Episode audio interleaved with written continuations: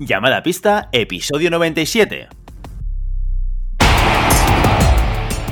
Hola, muy buenas y bienvenidas y bienvenidos a Llamada Pista, el programa, el podcast en el que hablamos de ese desconocido deporte que es la esgrima. Este podcast está pensado por y para ese extraño a la par especial colectivo de seres humanos que decidimos no dedicarnos ni al fútbol, ni al baloncesto, ni al tenis, ni a ningún otro deporte conocido, y que por el contrario preferimos, en pleno siglo XXI, blandir la espada y enchufarnos a la pista. Hoy estamos aquí un viernes más, una semana más. Maribel Matei, buenos, buenos días. Santiago Godoy, buenos días, Santiago. Hey, hey, hey, buenos días, amigos. ¿Qué tal? ¿Cómo estáis en esta fabulosa mañana de viernes? Te ha salido un poco buscando estar arriba, pero un poco abajo también, ¿eh? Ha sido, ha sido una sensación doble, ¿eh? No, es que tengo al niño durmiendo y tampoco quiero pegar aquí berrinches para que no se despierte. Ah, vale, vale, vale, vale. Estamos jugando, estamos jugando a no despertar a las fieras, correcto, ¿no? Correcto. Muy bien, muy bien. Bueno, una semana más estamos aquí. Hoy tenemos muchas sorpresas para compartir con todos vosotros, pero antes de nada tenemos que empezar, bueno, por el principio, como hay que empezar siempre, que es hablando de nuestro patrocinador. Esto no sé si lo sabéis vosotros, pero que sepáis que los NEPs, decíamos el otro día, que los NEPs hayan venido para quedarse. Pues, ¿a que no sabéis qué? Los NEPs han renovado patrocinio hasta el final de la temporada. Señoras y señores, Ole, ole. un gran aplauso para ellos porque Ricardo Alveras ha confirmado que continúa eh, patrocinando este programa hasta final de temporada. Así que los tendremos aquí hasta julio. Hostia, ¿Qué os parece? Ri- Rica- Ricardo se está estirando ahí, ¿eh? Se ve que Neps eso ya cotiza en, en- en la bolsa de, de Londres y de Tokio, ¿eh? La de aquí no, que siempre va para abajo, ¿eh? Pero esa es que siempre va para arriba. Le hemos convencido con nuestro contenido de valor. No, no, Ricardo es fan total y, eh, y la relación NEPS llamada a pista funciona a la perfección. Es simbiótica ya, ¿eh? Es como, como Venom. Es como Exacto. Venom y Spider-Man. Exacto. Bueno, ahora, ahora- ahora te voy a dar, te voy a dar una nota friki. Será como Venom y Eddie Brooks, ¿vale? Porque eh. Venom, que era el simbionte, se separó de Peter Parker. Bueno, esto es otra historia, lo haremos en otro podcast hablando de Marvel, ¿vale? Pero bueno, volvemos otra vez a los, a los patrocinadores. Recordad, los NEPs, los tornillos que no se van de tu punta, que dejan que tu punta esté durante toda la competición y que no pierdas esos tocados tan horrorosos eh, que, que a veces se pierden porque de repente la punta ya no estaba donde tenía que estar. Total, ¿que dónde lo podrás comprar? Lo podrás comprar en la página web de los NEPs, en fencingfan.com o en tu distribuidor favorito. No lo olvides, nuestro patrocinador, hay que apoyarlo, hay que... Bueno, y además es que es que súper útil. O sea, no olvidemos que esto no, no es un tema de, oh, es que es bonito. No, no, es, no, es algo solamente estético, que también. Es algo muy útil, muy práctico, muy funcional, absolutamente necesario. Si eres floretista y si eres espadista, sin duda tienes que tener NEPs. Además, eh, me, me- me contaba eh, Luis Miguel Pascual, que fue el quien le tocó los snaps de florete. Dice, esos son tornillos que te hacen tocar más, ¿no? Y yo lo has entendido perfectamente, Luismi. o sea que, Exacto, esa propuesta de valor. Pero aquí estamos, aquí, que, que es un sentido alegórico. Cuando yo digo que Ricardo los hace en el corazón del volcán, Que no- que no es una metáfora, te refieres, ¿no? claro.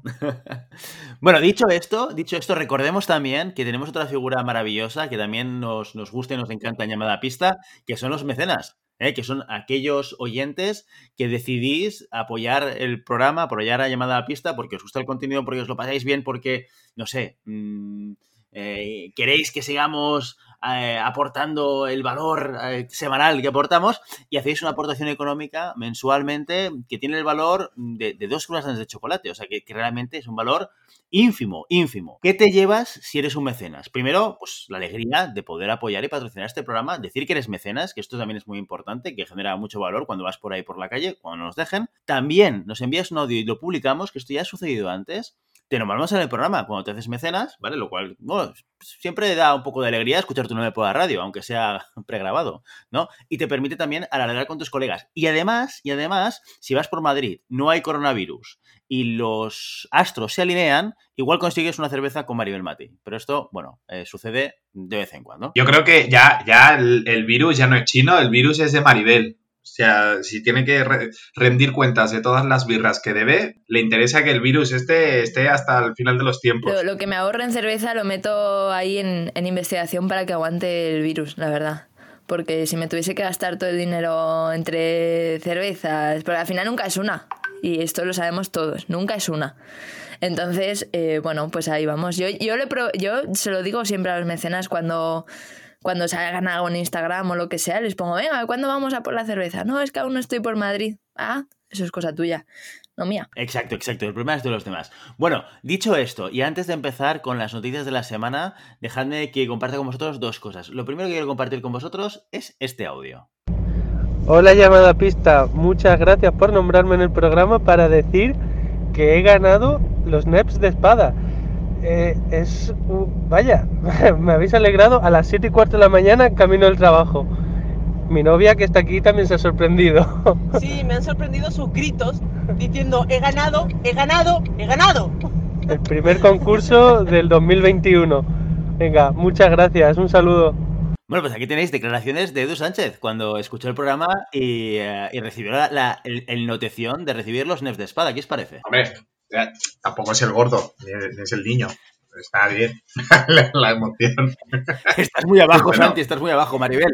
Sube un poco de no, porque esto no puede ser, ¿eh? No es para tanto, ¿eh? Es que solo son unos tornillos, Santiago Godoy, por el amor de Dios.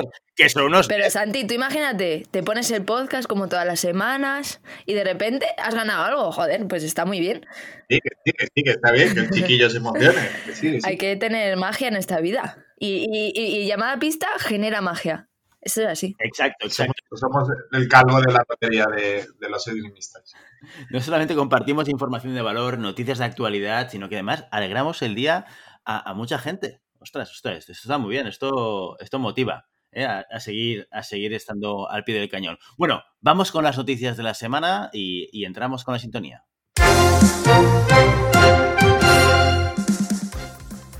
Las categorías inferiores de Madrid regresan a la competición. Las tres armas de menores de 15 años tienen cita este fin de semana en el complejo de la Federación Madrileña en Rivas Vacia Madrid. Comienza así un calendario territorial nuevo, provisional y sujeto a aplazamientos. De hecho, la espada tendría que haber vuelto la semana pasada, pero no se pudo realizar por la situación climatológica de la capital. Estas fechas incluyen una única fase provincial para las categorías M11 en adelante contra las tres que se celebraban prepandemia. La temporada terminaría con los campeonatos de Madrid fijados entre el 22 de mayo y el 27 de junio. En otras comunidades no tiene tanta suerte. Valencia recurre al cierre de la actividad deportiva. Casi cada semana cambia la situación del deporte y de la esgrima en distintas partes de España. Hace unas pocas horas la comunidad valenciana decidía cerrar las instalaciones deportivas y suspender las competiciones autonómicas al menos durante 14 días. Solo quedan fuera de las restricciones los centros deportivos enfocados a la preparación de competiciones internacionales o estatales, es decir, se libran los y las deportistas profesionales. Y hasta aquí las noticias de la semana. Bueno, y lo comentábamos antes de grabar, empiezan a ver, bueno, las noticias las vamos rascando como podemos, ¿eh? porque claro, todo está como, como absolutamente parado, ¿no? Bueno, falta una noticia ahí de última hora y es que Cataluña también cierra dos semanas más hasta el, hasta el 7 de febrero que no se puede hacer ni competiciones ni, abrir centros deportivos. Sí, sí, se une Valencia a otras comunidades que llevan el mismo, el mismo camino. De hecho, estuve ayer leyendo las medidas para cada comunidad, lo, lo único que no me dio tiempo a ver si, si realmente habían activado el protocolo, pero casi todas eh, exceptando alguna que otra suelta, tienen como fase última, sabéis que va dividido por fases según el, nivel de, riesgo, de contagio, etc. Pues en, la última fase casi todas tienen el cierre de actividad deportiva. Eh, tanto algunas incluso el, el, federado, ¿no? Entonces, bueno, esto, como digo, cambia de una semana para otra porque los escenarios de riesgo y los escenarios de incidencia acumulada en cada comunidad van cambiando, van activando distintas fases del protocolo de, sanitario. Y bueno, estamos eh, sujetos a esa contingencia. Es cierto que Madrid por ahora no parece que vaya a cerrar, pero me sorprendería mucho, eh, a mí eh, personalmente, viendo cómo está la situación, que el calendario de la madrileña no sufriese ningún cambio de aquí a junio. O sea, que se hiciesen todas las fases de todas las categorías que, están pensadas. Que es cierto que es una nada más, pero me sorprendería mucho que no hubiese cambios en, ese calendario. Veremos. Hombre, piensa que siguiendo la, dinámica, Madrid aún no ha cerrado centros deportivos en ningún momento. Y en principio no quieren cerrarlo, pero tenemos, somos conscientes, por lo menos yo soy consciente, de que si empiezan cerrando algo, no van a ser los bares. Ese es el pensamiento que tengo yo. Entonces, como vamos, seguramente seamos los primeros porque es una pena, pero es así, la actividad deportiva no es tan imprescindible como es el comercio. Eh, estamos sujetos a que en cualquier momento en que esto vaya peor, si es que en Madrid puede ir a peor porque la verdad es que estamos bastante mal, eh, vamos a ser los primeros en cerrar. Pero bueno, por ahora en Madrid con positividad seguimos adelante y el resto de comunidades como Valencia, como Cataluña, pues a seguir resistiendo, no queda otra. no, queda, más, no queda más. Es una, es, una castaña, es una castaña, pero la verdad es como. Ya, ya era esperar, yo ya lo esperaba, que no iba. Es más, creo que lo, lo, comenté en el capítulo pasado, de que no iban a ser ni mucho menos 10 días. Eh, pero claro, siempre te sorprende, ¿no? Es, han sido 10 más 10, ahora son 15 más. Eh, y ya veremos hasta cuándo dura. Yo creo que lo, lo, que comentamos hasta temporada 2021-2022, en septiembre, no retomaremos la, la pseudo-normalidad. Entonces, simplemente lo, que comentamos, ¿no? De buscar objetivos que no sean los comunes en una temporada regular, sino que buscar otro tipo de objetivos y otro tipo de trabajos y otro tipo de dinámicas para poder palear hasta, hasta verano, que estemos todos vacunados y, y sanotes. Bueno, seguiremos las noticias, intentaremos estar actualizados al máximo y seguir compartiendo todo lo que vaya sucediendo en este sentido en, en nuestro programa en llamada pista. Hoy, en el capítulo 97, eh, tenemos una cosa muy, muy importante de la que hablar y que tiene que ver con un hecho histórico que sucedió en el episodio 96, que fue la noticia falsa de Maribel Matei. Hombre, hombre. Hoy hemos caído... Fake news. Trump ha llegado hasta llamada pista, las fake news. Que, que, me, que me equivoca, de que me equivocase a que sea falsa. Willy, hay un trecho enorme. O sea, por favor. Yo creo que esto lo hiciste a propósito para generar salseo y generar movimiento en redes sociales y que la gente se quejase y tal y que cual. Bueno, oye, como, como acción de marketing está bien. Bueno, en todo caso, cualquier, en cualquier caso, hoy hemos traído a la protagonista, a Sara Fernández, a llamada a pista, por varias razones. La primera es que en, el episodio 95, cuando hicimos el directo, que también participó Sara, ya le dijimos que la volveríamos a invitar para dedicar un programa a hablar con ella, a, conocerla, a saber cómo vivía la esgrima, a conocer su experiencia en Francia. Y lo prometido es deuda. Así que hoy tenemos a Sara Fernández. Pero que sepáis que de lo primero que le pregunto yo es sobre el preolímpico. Y dicho esto, dentro audio. Nuestra invitada de hoy tiene 27 años y es ingeniera industrial. Por si fuera poco, es la espadista española con mejor ranking internacional, encabeza el ranking preolímpico y es la vigente campeona de España individual y por equipos, cuando se subía al podio junto a Claudia Rivas, Nayara Aldana e Inés García.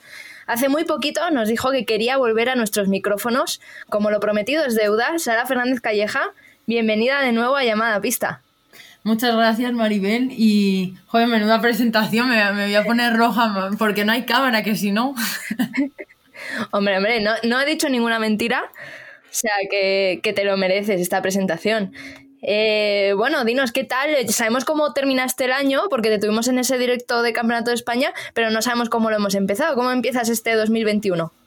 Em, pues de momento bien. Bueno, en Francia están un poco las cosas un poco complicadas con el COVID y, ahora hay toque de queda a las 6. Entonces digamos que empieza un poco casi como casi como acabó, ¿no? Parecía que, ya se estaba mejorando y, ahora no. Entonces para entrenar es un poco es un poco más complicado, pero eh, más o menos, o sea, realmente yo no tengo el estatuto de alto nivel aquí, pero hago como si lo tuviese y yo sigo entrenando normal. Así que así que más o menos va bien. Y he empezado con, con, eh, con concentraciones que están previstas, así que, así que aparte de los entrenamientos, concentraciones, mm, digamos que en ese sentido no podía empezar mejor eh, para, para seguir entrenando y progresando. Así que bien, empieza bien, empieza bien. Bueno, yo no puedo, no puedo dejar continuar esta entrevista sin comentar una cosa. Si escuchaste ese último episodio, te proclamamos la, la, la, persona que va a ser el preolímpico. Esto fue un, un, error de los pocos que tiene Maribel, que ya sabéis que es la materia y, que hasta el propio llamador le pregunta cuántos campeonatos de España ha ganado.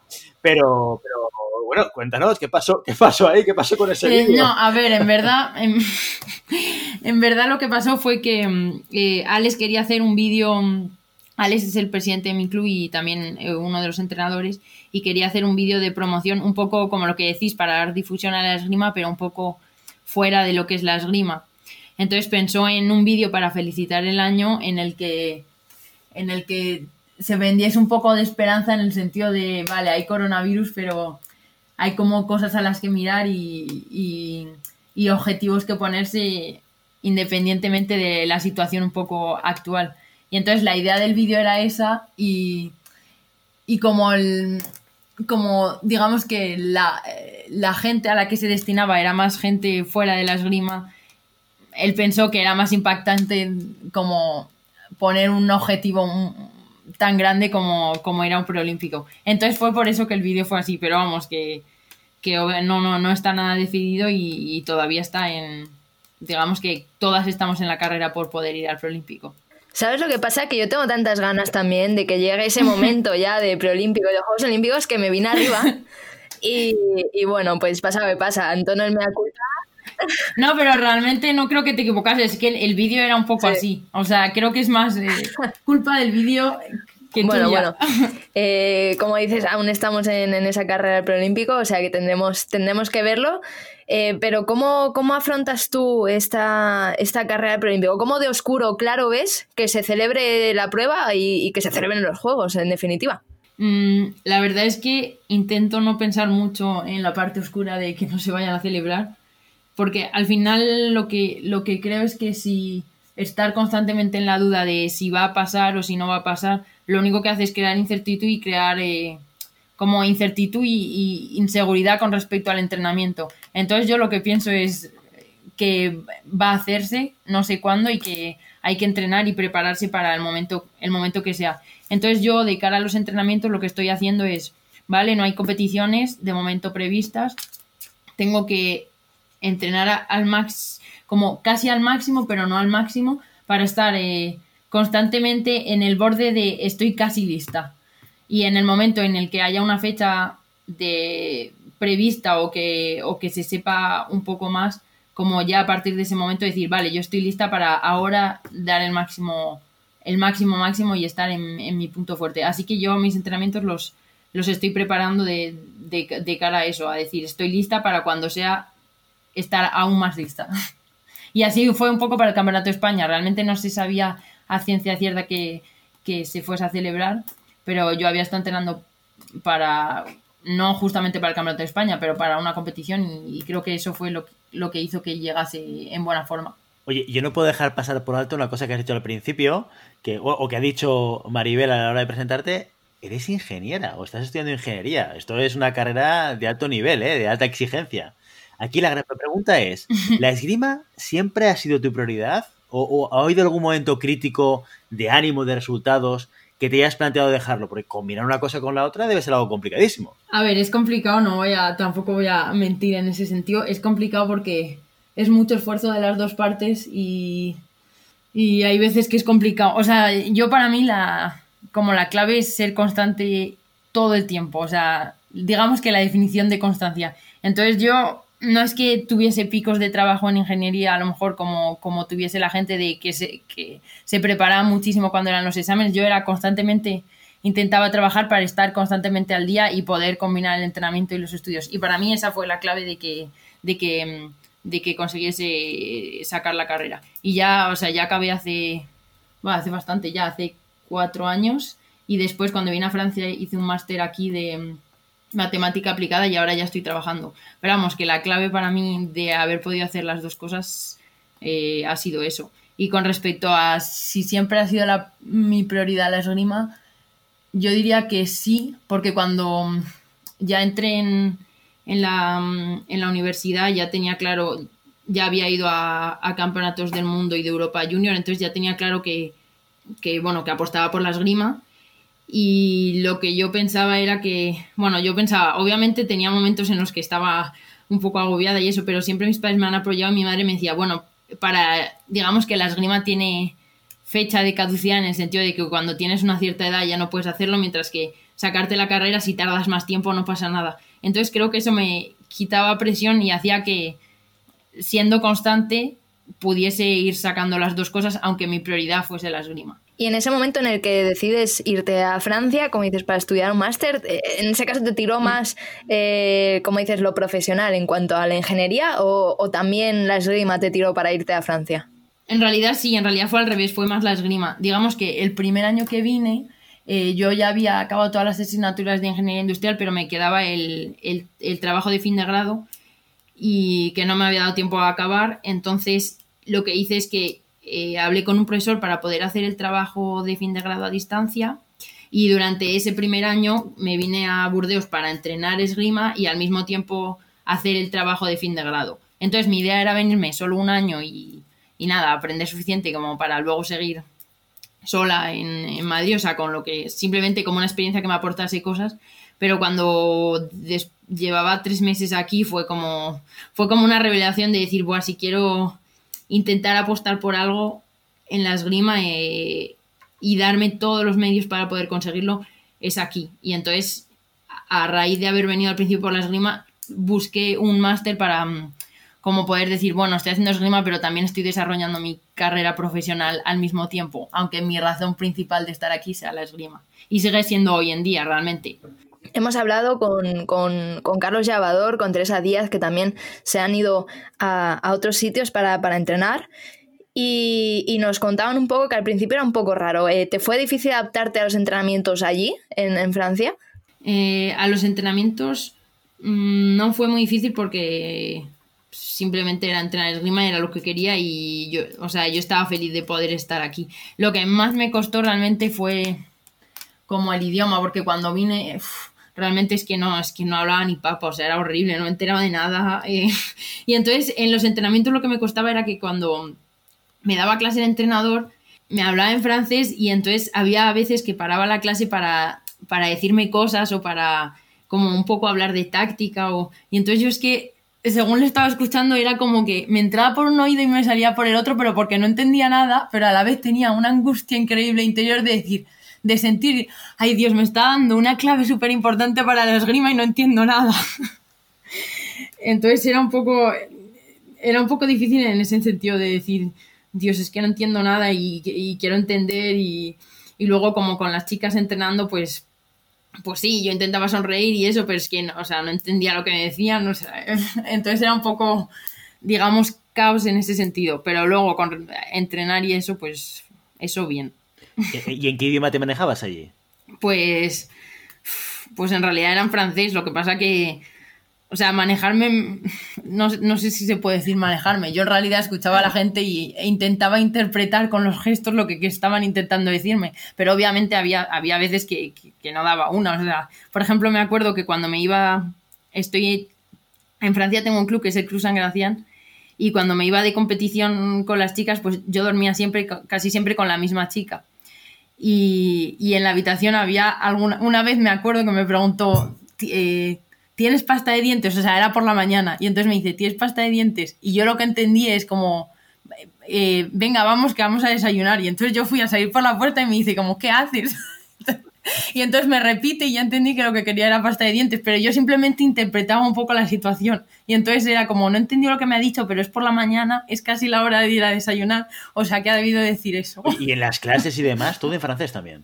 Eh, de, de, esgrima. No, no, no, de, de máster. O de... Ah, es que el primer año no hice máster, eh, eso fue el segundo. El primer año simplemente estaba entrenando y, y, haciendo a distancia mi trabajo de fin de grado. Oye, pues una valiente, ¿eh? Entonces cuando, sí, cuando ya entré en el máster ya más o menos, llevaba un año, entonces ya más o menos, ya me enteraba más o menos de, de cómo iba la cosa. ¿Y, ¿Y, la razón por la cual decidiste Francia fue vinculado exclusivamente al deporte o, o, o había alguna razón más? Mm, realmente fue porque eh, Juan Miguel, que era mi entrenador del club en, en Madrid, conocía al, al, entrenador de. Porque donde entreno en Burdeos es el centro de alto rendimiento de las junior francesas. Entonces conocía al entrenador que llevaba el, el, sitio. Y entonces, gracias a eso, pues como que me dijo, bueno, vente un año y, y probamos. Y además es que yo me vino con, con, Inés García. O sea, nos vinimos las dos, las dos juntas el primer año. Y lo que pasa es que luego ella se volvió y yo me quedé. Pero estábamos, digamos que juntas sin entender ni papa. Bueno, o sea, que, que fuiste, que fuiste con acompañante, ¿eh? Yo ahora, mira, ahora recuerdo, Sí, sí, sí. recuerdo una anécdota que esto igual, no, no sé si lo sabes, Maribel, ¿eh? Ahora igual te cuento una cosa que no sabes. De tu Seguramente. querido Carlos Llevador. De Dime. tu querido Carlos Llevador. La primera noche en Italia la pasó durmiendo en un portal. Lo ¿Esto sabía. lo sabías o no? Sí. No me pillas a mí. No, no, porque además yo creo que lo ha dicho en el podcast. Yo a mí me yo también lo sabía y yo creo que lo he oído aquí. No, en el nuestro no fue, fue en otro, fue en otro podcast, ¿eh? en otra Ah, entrevista que le hicieron ah, que, que- ah, que lo comentaba. Eh, y, eh, y en este periodo de tiempo que has estado en Francia, o sea, un país que tiene una, un bagaje esgrimístico muy importante, ¿no? 20 años obteniendo cinco medallas olímpicas individuales. Eh, ¿Qué es lo que te ha aportado entrenar en Francia? ¿O qué destacarías de, los entrenamientos que haces allí?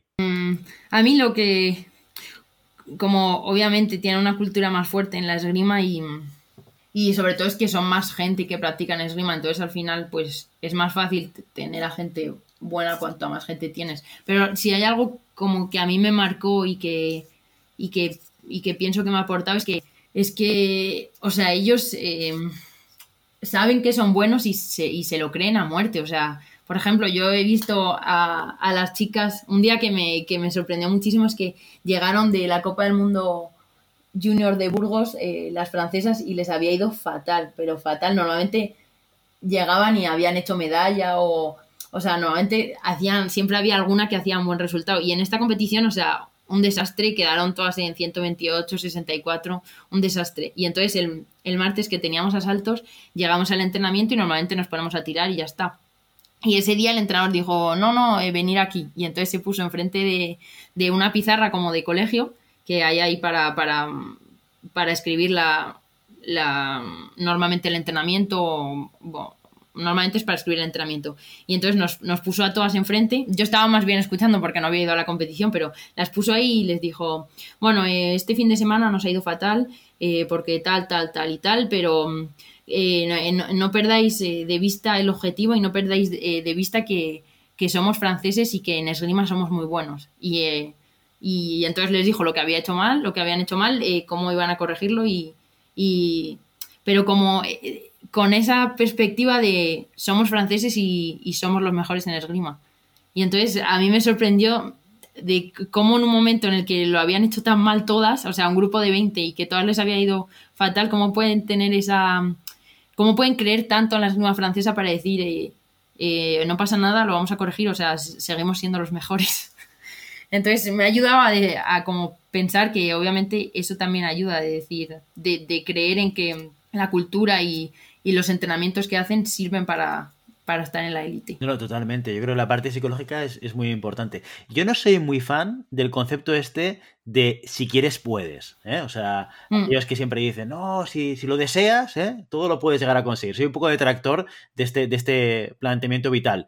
Pero sí que es verdad, hay una cosa que es bien cierta y es que si no apuntas alto, nunca llegas lejos. Con lo cual, eh, de entrada, el hecho de que- de autoconvencerte de que tú eres capaz de conseguir una serie de resultados va a hacer que tu desempeño en la pista sea mejor, porque psicológicamente estás preparado para ganar. Esto a veces no nos lo creemos o a veces nos cuesta creérnoslo, pero que se cambia completamente el, el- tu, tu capacidad de poder conseguir tus resultados esgrimísticos. Es, es impresionante. ¿Por qué? Porque de alguna manera permites que tu cerebro no dude. Otra cosa es que tengas la técnica, eh, la táctica y el físico para conseguirlo, que esto también entra en juego, evidentemente, ¿no? Pero si tú de entrada confías en que tú lo vas a hacer, eh, tu cuerpo no va a dudar cuando estás haciendo una acción. Y entonces conseguirás que el desempeño que tú hagas en esa acción, en, en- en esa corrección o en ese planteamiento táctico del asalto, sea el mejor que tú puedes hacer. Con lo cual, yo creo que muchas veces ese planteamiento de entrenadores va muy por ahí. O sea, yo no sé si somos los mejores o no, pero lo que no tengo que hacer es dudar de que no lo somos. Porque si empiezo a dudarlo, ya mi cerebro está destinando energías a algo que no saca nada, nada en provecho. Y hasta aquí mi clase de psicología. No, no, pero yo, yo estoy de acuerdo, sí, sí. No, y además es, es un muestra de, de confianza en el sistema de entrenamiento, ya no en ti individualmente, en lo que puedas hacer tú con tus capacidades, como bien dices, sino el, el sistema de entrenamiento funciona. A pesar de que un día salga un día malo de competición, el sistema funciona, los entrenamientos están funcionando y, y también es un poco a nivel colectivo de, reforzamiento también de entrenadores de la escuela. O sea, es verdaderamente Hombre, así suena como muy, muy prepotente, ¿no? Los franceses somos los mejores, así que... pero, pero es cierto que, puede ser útil, sí, verdaderamente. Y, aparte de esta como esta moral que tienen los franceses que nos cuentas. Eh, ¿Qué te traías a España de lo que has aprendido allí, eh, tanto a nivel logístico, de organización, de económico, como a nivel propiamente deportivo, de, métodos de enseñanza, de técnica táctica? Ah, bueno, sí, otra cosa como, o sea, eso es como algo que me marcó lo que he dicho, pero si tuviese que llevar algo a España que a lo mejor yo no había hecho hasta entonces. Eh, si algo como una cosa que me gustó mucho y que yo no había hecho, a lo mejor en otros clubes lo hacían o tampoco voy a... pero que me, que me gustó es que cuando hacíamos, por ejemplo, el, la clase, los asaltos y los desplazamientos, siempre estábamos como principios de trabajo que estábamos entrenando y trabajando y en, en, esas, en, esas, en esos tres ámbitos del entrenamiento, incluso en el físico también, se, trabajaba de distinta forma, pero esas tres cosas o cuatro cosas que, se estaban intentando eh, mejorar. Y entonces hacía como que el entrenamiento fuese un conjunto, aunque fuesen partes separadas a trabajar. Y para mí eso eh, como que me hizo mucho aprender porque era como que en cada una de las partes veía lo que estaba intentando trabajar de una manera distinta, pero veía que formaba un conjunto. Y entonces eh, constantemente, pues, por ejemplo, a lo mejor yo que sé, un tema de los asaltos era cómo trabajar en los dos metros eh, eh, cuando el otro te está presionando. Pues en, en los asaltos, eh, digo, perdón, en los desplazamientos trabajaba esa misma cosa, pero solo haciendo desplazamientos. En la clase hacía eso mismo, entonces hacía que, que fuese mucho más fácil luego en los asaltos identificar qué es lo que tenías que hacer en cada una de las situaciones. Muy bien. Oye, eh, hace hacía unos capítulos hablábamos con Sofía Cisneros sobre las dificultades de combinar el trabajo y la carrera deportiva, especialmente en la parte económica. ¿Cómo te has estado costeando el circuito internacional? Ahora vamos a hablar de dinero, ¿eh? Está del Bill Metal. ¿Cómo te estabas costeando el circuito internacional y cómo ha incidido la pandemia en todo esto. Pues, a ver, yo hasta que empecé a trabajar eh, han sido mis padres el 70% de, de, subvencionar mis competiciones. Siempre han sido mis padres y luego el otro 30% tengo un patrocinador que se llama Vía Consultores que me ha apoyado ya hace 6 o 7 años. Y, la verdad es que me ayuda mucho porque todos los años eh, me, me, da un poco de dinero para, para costear el circuito internacional. Entonces, entre eso y mis padres, eh, ha sido cómo he estado costeando. Y, a partir de que hace dos años y medio empecé yo a trabajar, pues ahora es eh, pues yo con, el dinero que gano. Así que digamos que ya no me siento tan culpable cuando me va tan mal de decir, joder, mis padres se están dejando aquí los riñones para que yo pierda en, en Cuba o en donde sea. Y cómo ha afectado la pandemia, pues digamos que en mis en lo que mi capacidad de ahorro digamos que ha aumentado drásticamente porque he pasado de gastarme pues es que o sea ya he dejado de hacer cuentas de cuánto me gasto al año en la temporada internacional porque es que es deprimente porque es mucho dinero pero eh, claro la pandemia he dejado de ir a viajar y es que he ahorrado como no he ahorrado en la vida bueno así te preparas como decíamos antes para año olímpico posible ahí olímpico a la vista que siempre está bien. Total. Eh, no, como no sabemos lo, que va a pasar, si van a exigir PCR, si van a exigir, pues ahí tienes una, una hucha Exacto. para costearlo. Eh, bueno, ya entrando en eso, el año olímpico, eh, y, siempre nos ponemos a, rememorar ¿no? otros Juegos Olímpicos, otras participaciones, y, a rememorar, hablábamos de que la espada femenina lleva sin, sin, tener representación olímpica desde 1996 en Atlanta.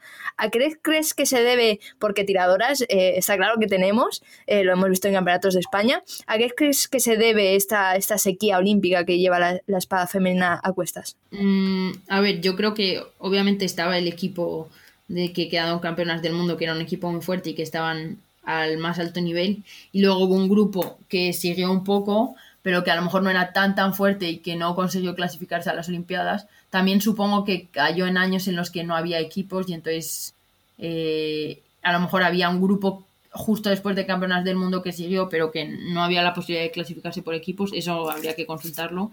Y mm, después, eh, es que pasa un poco, yo creo que pasa en todos los países, que cuando hay una generación muy, muy fuerte, acaparan un poco lo que es el equipo y entonces la generación siguiente es un poco peor porque no ha viajado tanto, no ha tenido la responsabilidad de, de, ser, por ejemplo, una tiradora que cierra en, en un equipo porque había otra mejor Entonces, yo creo que eso es natural en la esgrima, que siempre hay una generación fuerte, después una un poco más floja, y después, una vez que tienes una generación un poco más floja, es muy difícil eh, volver a remontar. Y entonces después ha habido un poco lo que ha sido la crisis, que tampoco ha ayudado a que tiradoras que empezaban a, a despuntar pudiesen seguir dedicándose a la esgrima y seguir viajando y, seguir en el circuito internacional. Entonces creo que una de las partes ha sido que la falta de la ayuda económica hace que las tiradoras se retiren más jóvenes de lo que se debería. Y entonces cuando empiezan a coger experiencia y a ser fuertes eh, lo dejan y otra vez el ciclo vuelve a empezar. Están las juniors que tienen que empezar a subir un poco solas sin que nadie tire de ellas y al final es la pescadilla que se muerde que se muerde la cola. No hay no hay suficiente ayuda no hay tiradoras fuertes que tiren de las otras y es como que cada vez hay un, hay un grupo junior que vuelve casi a empezar de cero y hace que sea más difícil aún eh, acceder al alto nivel si ya es difícil de, base. ¿Y, crees que se va a romper este, este círculo vicioso del que hablas con, con, esta generación? Pues yo espero que sí, que se rompa. Digamos que ha habido un poco de suerte en el sentido de que nos hemos juntado, por ejemplo, las que somos ahora eh, absolutas, digamos que nos hemos propuesto no depender de la ayuda de, de, pues del consejo de mientras mientras no nos den ayuda depender un poco exclusivamente de nosotras y eso va a hacer que ojalá si consigamos algunos resultados pueda beneficiar a las que vienen detrás. Pero creo que va a depender mucho de nuestra inversión y de hasta dónde queramos llegar y digamos un poco seguir sufriendo, sufriendo en el buen sentido, sufriendo de que al final es difícil si no tienes becas y si no tienes, y si tienes que invertir de, tu parte, ¿no? Espero que sí, pero tampoco puedo, tampoco puedo estar segura de que, de que se vaya a romper la pesadilla. Pero espero que sí. Oye, Sara, nos decía Iñaki Bravo, el, campeón de España de sable de esta última temporada, que um, durante el directo, que de cara al preolímpico no tenía prisa que él quería llegar a ese momento, a ese preolímpico, en el caso de que pusiese eh, pues clasificarse, en un momento en el que su esgrima le permitiese ganarlo. Y, eh, nos, queríamos hacer esta pregunta.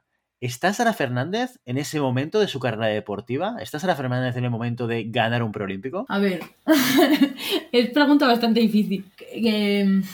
obviamente siempre puedes estar eh, mejor y creo que cuanto más tiempo hayas entrenado, mejor vas a ser. Pero mm, creo que hasta, hasta ahora en mi carrera nunca he estado mejor. Digamos que me siento bien y, como que en este momento siento que como piezas del puzzle que estaban un poco separadas dentro de mi esgrima empiezan a encajar y empiezo a entender cosas que, que antes me parecían muy difíciles y que ahora digo, joder, pues no era tan difícil. Así que digamos que desde, desde el punto de mi esgrima, desde el punto de vista de mi esgrima, estoy en mi mejor momento es que estoy capacitada para ganar un proolímpico.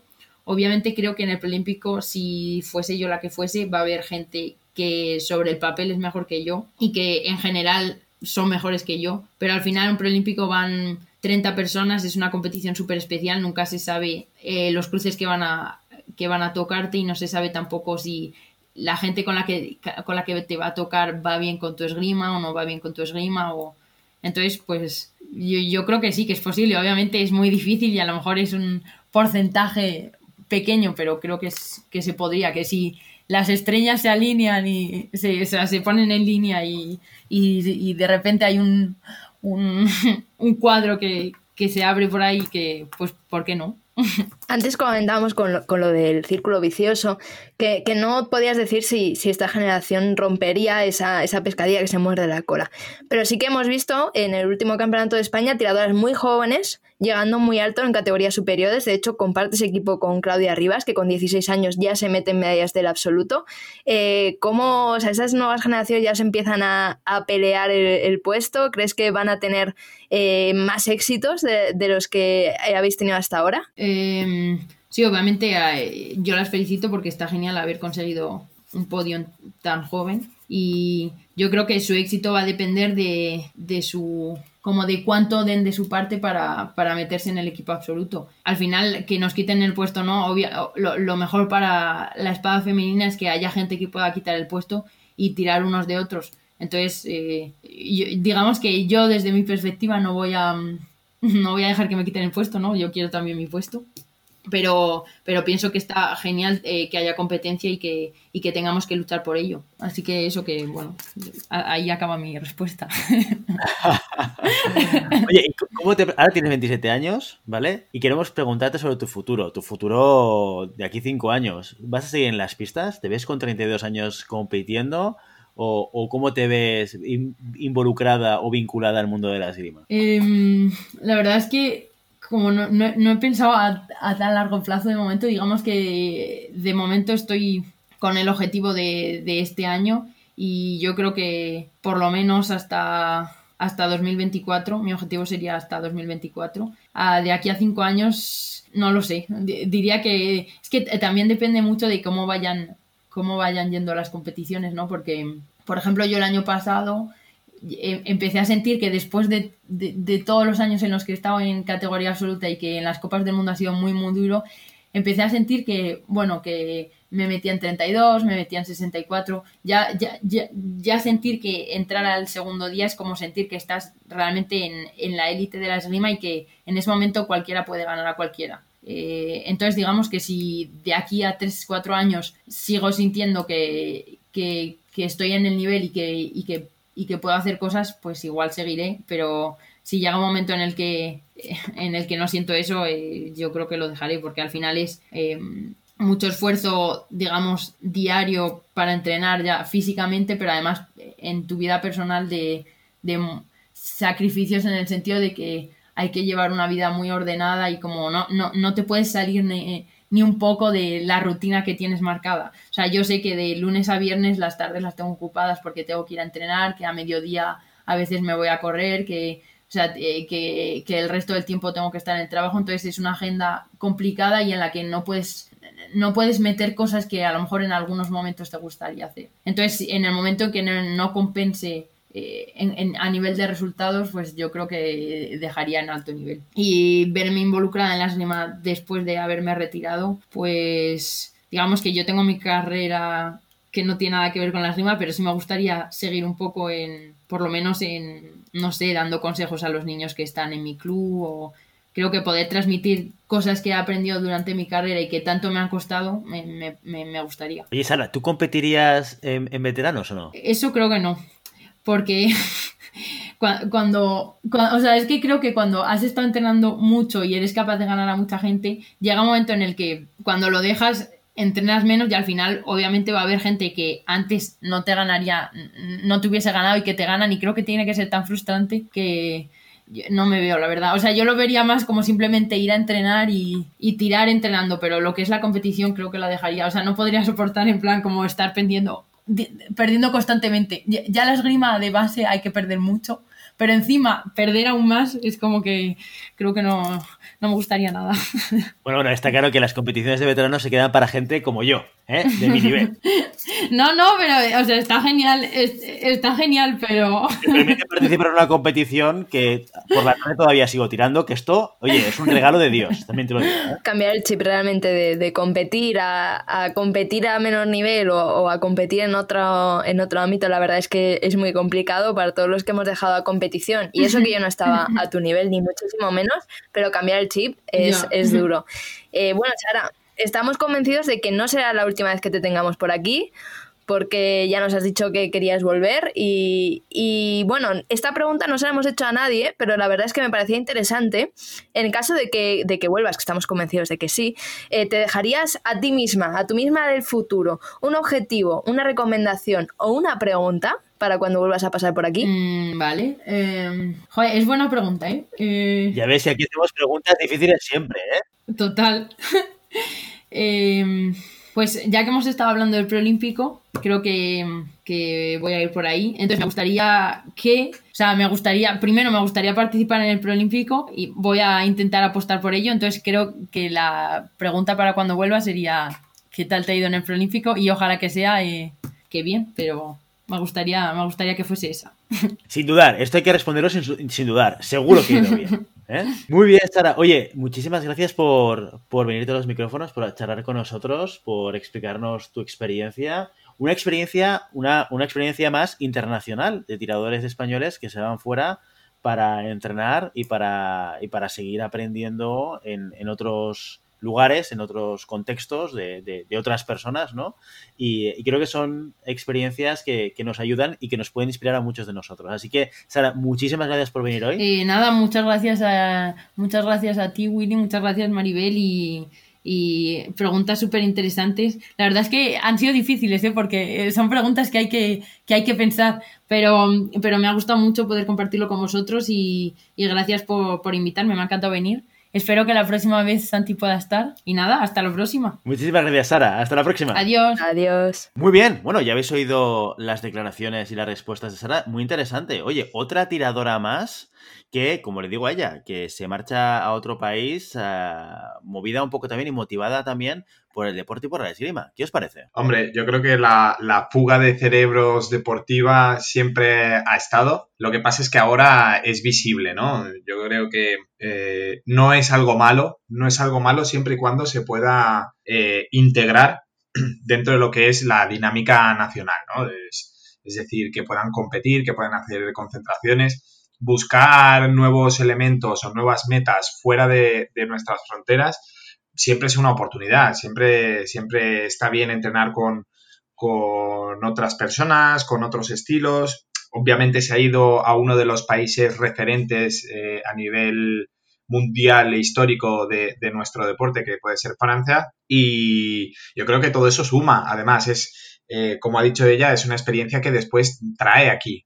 Entonces, es una manera de, de extrapolar los entrenos que ella hace allí, su, su experiencia y que nosotros mmm, podamos formar parte de ello. No lo veo mal, eh, sí que es una pena que no podamos dar ese, esa, ese nivel de entreno aún, pero creo que, no sé si sabéis que en Espada se está haciendo un, un proyecto de, de alto rendimiento, una formación de alto rendimiento para entrenadores y para tiradores que lo está dirigiendo Ángel Fernández, Fidel Fon y Marfon donde participan todos los entrenadores de, eh, adheridos y realmente se está haciendo un trabajo espectacular en, comunicación con entrenadores de Francia, con entrenadores de Italia, grandes maestros que vienen a hacer formaciones, eh, cómo trabajan ellos, eh, ya no solo a nivel de cómo trabajas en un grupo, sino establecer un idioma común, em, un pensamiento táctico común, eh, que bueno, poco a poco yo creo que se están dando pasos para poder mmm, decir que estamos creando una escuela española, por decirlo de alguna manera, o, un, o una metodología de trabajo propia y que poco a poco eso será el primer reclamo o el mayor reclamo para que toda esta fuga de cerebros, como he dicho, eh, vuelva aquí a, a, entrenar con nosotros. Pero no lo veo de para nada como, como algo malo, sino que realmente si quieres conseguir algo hay que buscar allá donde tengas mayores posibilidades de conseguir. Bueno, de hecho, esto debería tener un retorno. La parte positiva de todo esto es que debería tener un retorno de gente que luego vuelva otra vez y que transmita esos conocimientos y esas experiencias a, a los tiradores nacionales, ¿no? O sea, Carlos Llevador ya lo decía cuando le preguntábamos a futuro cómo te ves vinculado a la esgrima. Y él, eh, uno de los escenarios que dibujaba es el, de entrenar, ¿no? El de ser entrenador y, y, el de seguir vinculado a ese nivel en el mundo de la esgrima.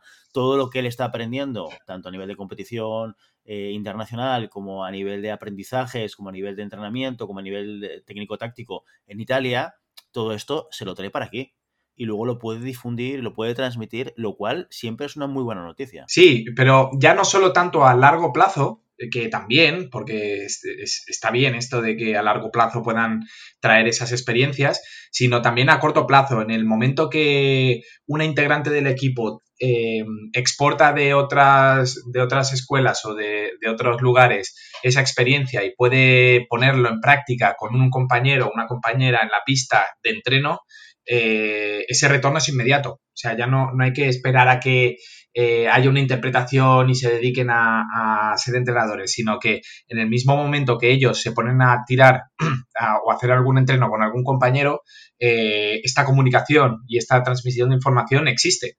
Por lo tanto, es algo que el retorno es, eh, es, inmediato ya. Totalmente, totalmente. Bueno, Maribel, ¿tú con qué te quedas de esta entrevista con Sara? Pues mira, yo me quedo por un lado con esa constancia que, que ella decía que tenía, que había tenido durante todo este tiempo para llegar aquí, para llegar a un momento en su carrera en que, como ella dice, es un momento más alto eh, que no dudo que vaya a mejorar porque es una persona que, se nota que tiene un esfuerzo enorme en el entrenamiento y en conseguir mejores resultados y que la ha llevado ahora mismo a, estar en esa carrera del preolímpico que, que, les desea toda la suerte del mundo. Eso por un lado y por, otra, y por otro lado, una cosa que yo misma he vivido no, obviamente en una en competición a alto nivel y que además hablando con, otros tiradores también han dicho ¿no? que llega un momento en tu, en tu carrera esgrimística que de repente las piezas del puzzle empiezan a encajar. Y eso me parece muy interesante de cara a los jovencitos y jovencitas que ahora mismo están empezando en la competición, eh, los eh, cadetes, M20 de primer año que tienen aún mucho recorrido por delante y, muchas veces no entienden del todo lo, que hacen, ¿no? Eh, esto es una carrera de fondo y llega un momento en el que tienes esa madurez de la que hablamos con Lucía Martín Portugués, de la que hablamos con Pirri, de que hemos hablado con, muchísimos otros deportistas que, de repente te encaja todo lo que te han enseñado durante todos esos años, te encaja la esgrima, te, te empiezan a, cuadrar eh, las piezas de, este deporte que al final es bastante, bastante complejo. Y, yo creo que eso lo hemos vivido todos en un momento u otro de mi vida. A mí fue a raíz de, de entrenar con niños que me empezaron a encajar muchas cosas a la hora de enseñarlas y, es, un momento súper bonito. Y yo de verdad le digo a los, a los chicos y chicas jóvenes que empiezan, que no tienen muy claro por qué hacen ciertas cosas, por qué se entrenan otras, que lo entiendo porque, porque he estado ahí, que, cuando vayan creciendo les va a encajar todo. Y es un momento de, de iluminación. O sea, verdaderamente es místico, de entender de repente todo lo que, lo que llevas haciendo años, que te encaje en tu forma de tirar, que estés tirando y te estés dando cuenta perfectamente de lo que estás haciendo. Y es algo que lo explicaba muy bien Sara y que yo creo que, como ella lo decía, es, como es. O sea, realmente, de repente, te, llega la, iluminación y te empieza a encajar todo y te sientes muy bien con ello. Entonces un mensaje también para, esa gente joven de, la que ella también hablaba, ¿no? De esa gente joven que está empezando ahora, que le está disputando ya el puesto, eh, que, está haciendo resultados nacionales en categorías superiores, que también sale fuera a, competir internacionalmente.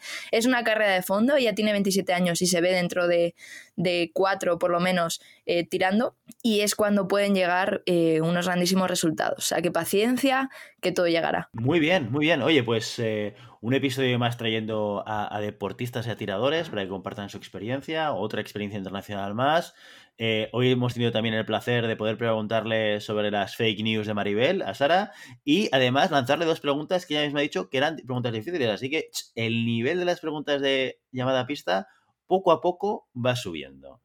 Y con esto, nuestro episodio de hoy. Como siempre, queremos invitaros a que os pongáis en contacto con nosotros, nos deis vuestra opinión y nos digáis si queréis que hablemos de algún tema concreto o si tenéis alguna pregunta. Lo podéis hacer a través de llamadapista.com barra contacto, redes sociales, estamos en Facebook, estamos en Instagram, estamos en Telegram, tenemos canal en YouTube, que todavía no está actualizado al 100%, pero poco a poco vamos subiendo los contenidos de las temporadas pasadas. Y sobre todo, si el contenido de este podcast te gusta, no te olvides suscribirte, compartir este episodio en cualquier red social, darnos 5 estrellas en iTunes y comentar lo que queráis tanto en iVoox como en Spotify. Muchas gracias por todo, por tu tiempo, por tu atención y por tu interés en este maravilloso deporte que es la esgrima. Nos escuchamos la semana que viene. Hasta entonces. Adiós. Adiós, adiós.